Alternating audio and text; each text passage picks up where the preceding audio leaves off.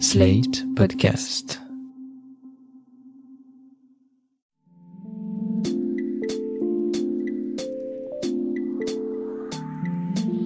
Salut et bienvenue dans Ça tourne par rond, le podcast qui répond chaque semaine aux questions que vous vous posez.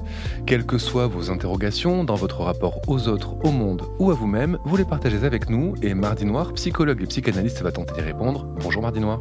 Bonjour Christophe. Au programme de cet épisode de Ça tourne par rond, la question de Mona. Mona aimerait convaincre un ami cher de consulter un psy pour tenter, dit-elle, de trouver une solution à son mal-être. Alors que peut-elle faire?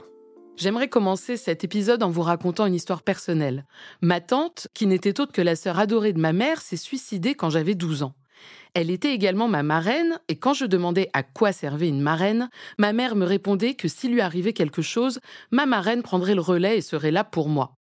Quand elle est morte, au-delà de voir ma mère en plein trauma, j'ai eu le sentiment de perdre mon backup maternel et dans le même temps, j'ai vu ma propre mère flancher.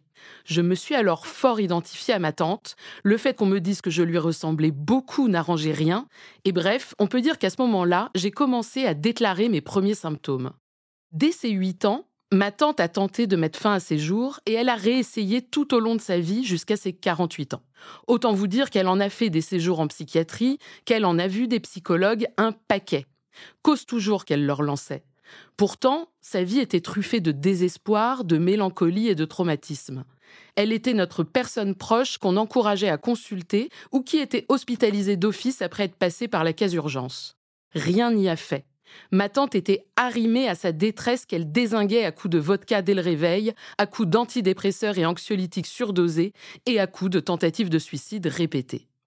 Alors, quand j'ai commencé à déclencher mes nombreuses crises d'angoisse quelques mois après la mort de ma tante, ma mère, inquiète, m'a convaincue d'aller au rendez-vous qu'elle m'avait pris avec un psychologue. J'y suis allée, mais vraiment à reculons. Pourtant, je souffrais, je paniquais, le quotidien était plus que compliqué, mais comment vous expliquer ça clairement? Je ne voyais pas du tout en quoi un psy allait m'aider à résoudre ce problème, voire avais-je seulement envie que ce problème se règle? Je n'ai pas parlé de la séance, je suis restée dans le fauteuil à la fixer et je n'y suis jamais retournée. C'est affreux, je suis complètement à bout. Je me demande si tu devrais pas voir un psy. Je ne suis pas sûre qu'on puisse convaincre quelqu'un de consulter. Enfin, si, on peut. Mais à quoi cela sert-il? N'est-ce pas le symptôme plutôt qui nous y amène par la force des choses? Quand le symptôme devient évident, quand on sait qu'il y a un truc qui cloche chez nous et brouille nos repères? Quand mes troubles phobiques ont refait surface à l'âge de 19 ans, j'ai fait le choix de voir un psychiatre. C'était le bon moment puisque j'en étais à l'origine. On comprend bien hein, que le symptôme peut pousser soi-même à la consultation, mais est-ce que vous auriez eu ce réflexe si dans un premier temps, votre mère ne vous avait pas sensibilisé à aller voir un psy? Oui, bien sûr, il est possible de cultiver l'idée autour de soi que le travail thérapeutique est souvent salutaire. C'est ce qu'a fait ma mère quand j'étais adolescente. Elle a semé les graines me permettant d'envisager la psychothérapie comme un lieu intéressant, qui produirait des bénéfices. Il fallait que ça germe. De mon côté, je me souviens d'un ex qui tournait autour du pot depuis des mois. Nous ne sortions pas vraiment ensemble, on se fréquentait, on picolait, on couchait. Il était fasciné par la psychanalyse et m'encourageait à lui raconter mes séances. Mais quand je lui demandais s'il allait enfin sauter le pas, il trouvait toujours des excuses. Pas assez d'argent, pas assez de temps, et puis en avait-il seulement l'envie ou même le besoin? Un soir, après qu'il a encore déversé toutes ses plaintes et autres doléances, ça m'a tellement gonflé que j'ai écrit le nom d'une psychanalyste sur un bout de papier et je le lui ai glissé dans la poche de son manteau sans qu'il s'en aperçoive. Figurez-vous qu'il a fini par l'appeler quatre ans plus tard. Quatre ans plus tard, il est allé voir donc un psy, vous l'avez finalement convaincu, mais j'imagine que ce n'est pas la seule personne que vous avez envoyée euh, sur un divan. Allez, d'accord, si vous insistez, oui, maintenant que j'y songe, j'ai bien réussi à convaincre quelqu'un de consulter. Encore un ex-petit ami. Celui-là plus sérieux, nous habitions sous le même toit.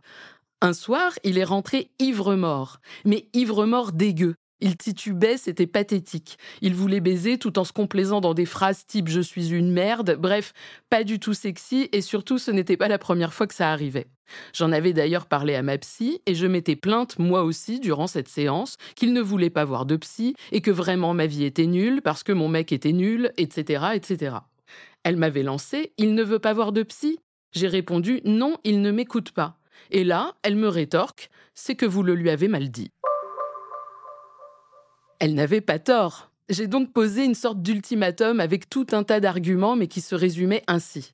Il allait parler à quelqu'un, sinon je le quittais. Je lui ai filé le nom d'un des meilleurs psys que je connaisse à Paris. Il y a été, ça a été extrêmement fructueux. Et il m'a quitté six mois plus tard. Il est aujourd'hui marié et père de famille. Voilà à quoi ça mène d'aider les autres. Vous risquez de générer des vies heureuses. On dit souvent qu'en venant voir un psy, le patient a déjà fait la moitié du chemin. Une question quand même, quand on sent que la résistance est trop grande, est-ce qu'il faut insister ou laisser tomber? Pour ce qui est de ceux qui ne se laissent pas convaincre, je ne sais que vous dire. Je compatis. J'en connais aussi quelques-uns, ce n'est pas faute de leur rappeler le bien fondé de la démarche.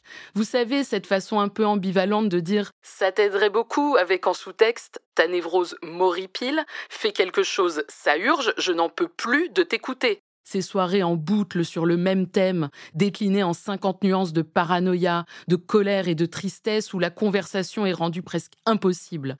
Vous subissez un monologue. Vous savez que la personne va finir par partir ou s'endormir, mais vous ne pouvez pas vous empêcher d'en douter.